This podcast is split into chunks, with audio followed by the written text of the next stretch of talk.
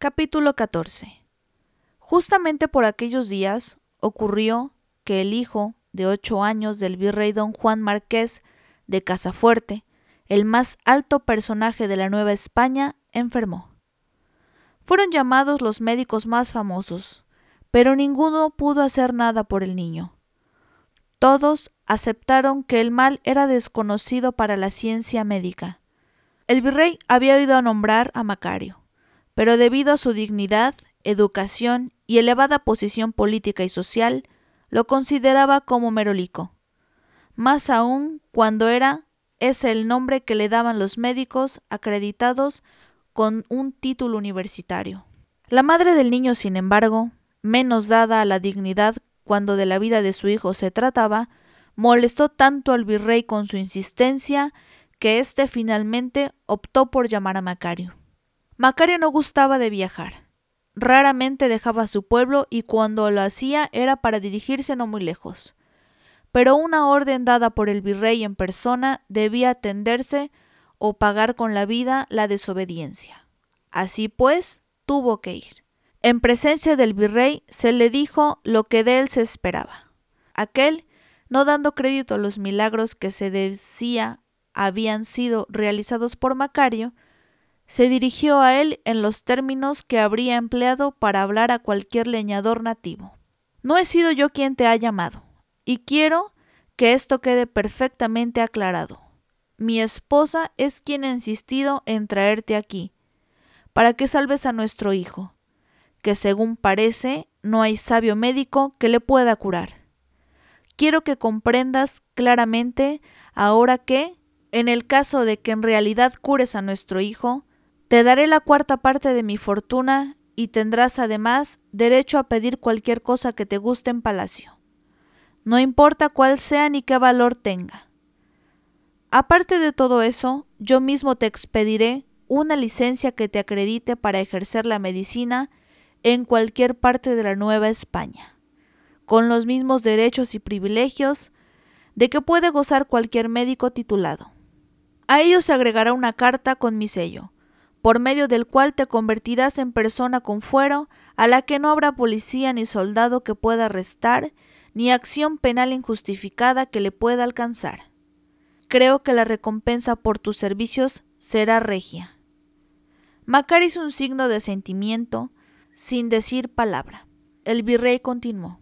Las promesas que te hago son apegadas a las sugestiones hechas por Su Alteza, la marquesa mi esposa, y cuando yo prometo algo, lo cumplo. Pero ahora debes escuchar mi opinión. Si fracasas en salvar a mi hijo, te entregaré al alto tribunal de la Inquisición, bajo el cargo de hechicería y de pacto con el diablo, por lo que serás quemado vivo públicamente en la Alameda.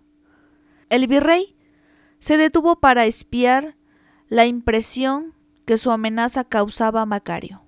Este palideció, pero nada dijo. ¿Has comprendido bien lo que te he dicho?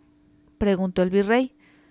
He comprendido, Alteza, dijo Macario, brevemente con un ligero temblor y haciendo una torpe reverencia. Ahora, yo, personalmente, te llevaré junto a nuestro niño enfermo. Sígueme. Entraron al cuarto del niño, al que dos hermanas de la caridad vigilaban impotentes, tratando solo de que estuviera cómodo. La madre no estaba presente.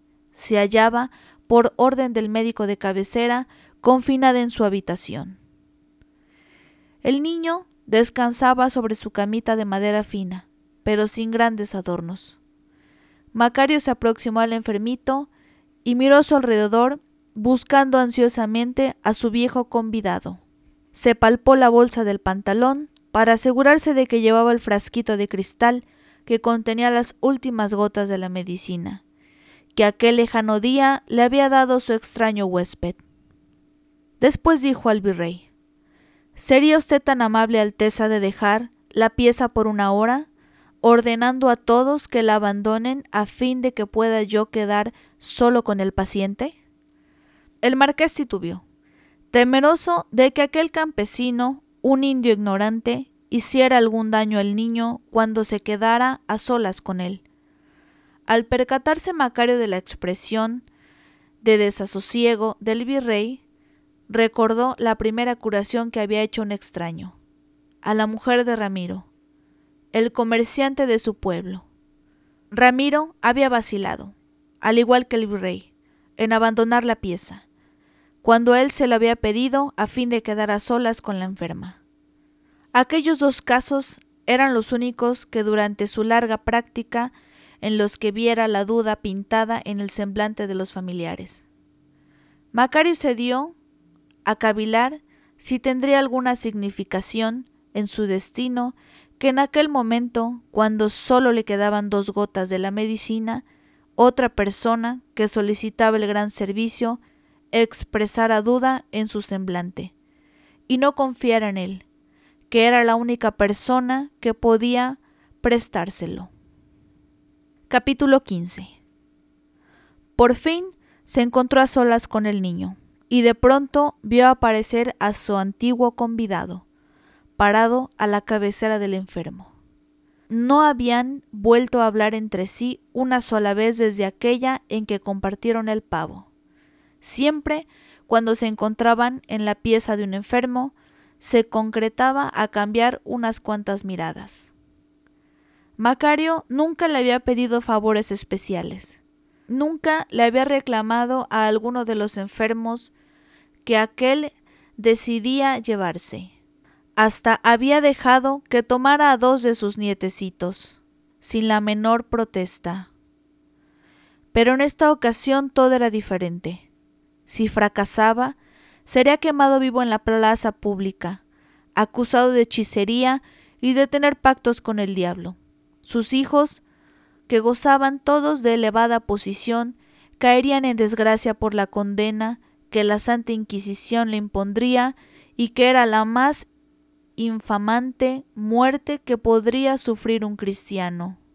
Todas las propiedades que poseía y que pensaba que heredasen a sus hijos y nietos le serían confiscadas como bienes mal habidos para pasar a manos de la Iglesia.